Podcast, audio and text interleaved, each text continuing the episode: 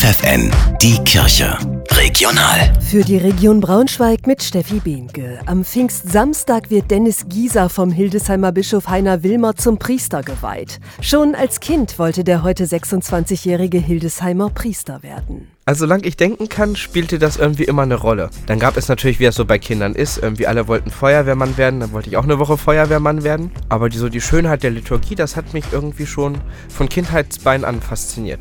Über die ganzen Jahre, ja, da habe ich immer tiefer gespürt, das ist das, was der liebe Gott mit mir vorhat. Nach Theologiestudium und Priesterseminar bereitet Dennis Gieser sich seit 2020 ganz praktisch auf seine Aufgabe vor, in Salzgitter. Zu seiner Gemeinde gehören neun Kirchen und Menschen jeden Alters. Jahres. Der Reiz für ihn? Man kommt viel ins Gespräch, man kommt viel über das Gespräch, auch über wichtige Themen, gerade so, wenn ich überlege, ich beerdige schon. Bei den Trauergesprächen, da geht es ja wirklich um die existenzielle Botschaft vom Christentum und Tod und Auferstehung. Und das finde ich das Spannende und so auf den lieben Gott irgendwie doch zu verweisen. Das ist ja auch meine Aufgabe als Priester, dann nochmal mehr. Er ist also sicher, dass er seinen Traumberuf gefunden hat. Aber auf diesem ganzen Weg gab es sicherlich schon immer wieder Gedanken, bin ich wirklich zum Priester berufen? Bin ich nicht zum Ehemann berufen?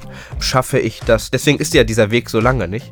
Naja, ich habe diese Entscheidung jetzt nicht von jetzt auf gleich aus dem Bauch getroffen, sondern die ist ja über sieben Jahre sozusagen überlegt, gereift und geprüft. Bis Pfingsten macht er noch so eine Art Priester-Intensivtraining. Die Priesterweihe ist am Pfingstsamstag um 10 Uhr im Hildesheimer Dom. Danach bleibt Dennis Gieser zunächst noch als Kaplan in Salzgitter.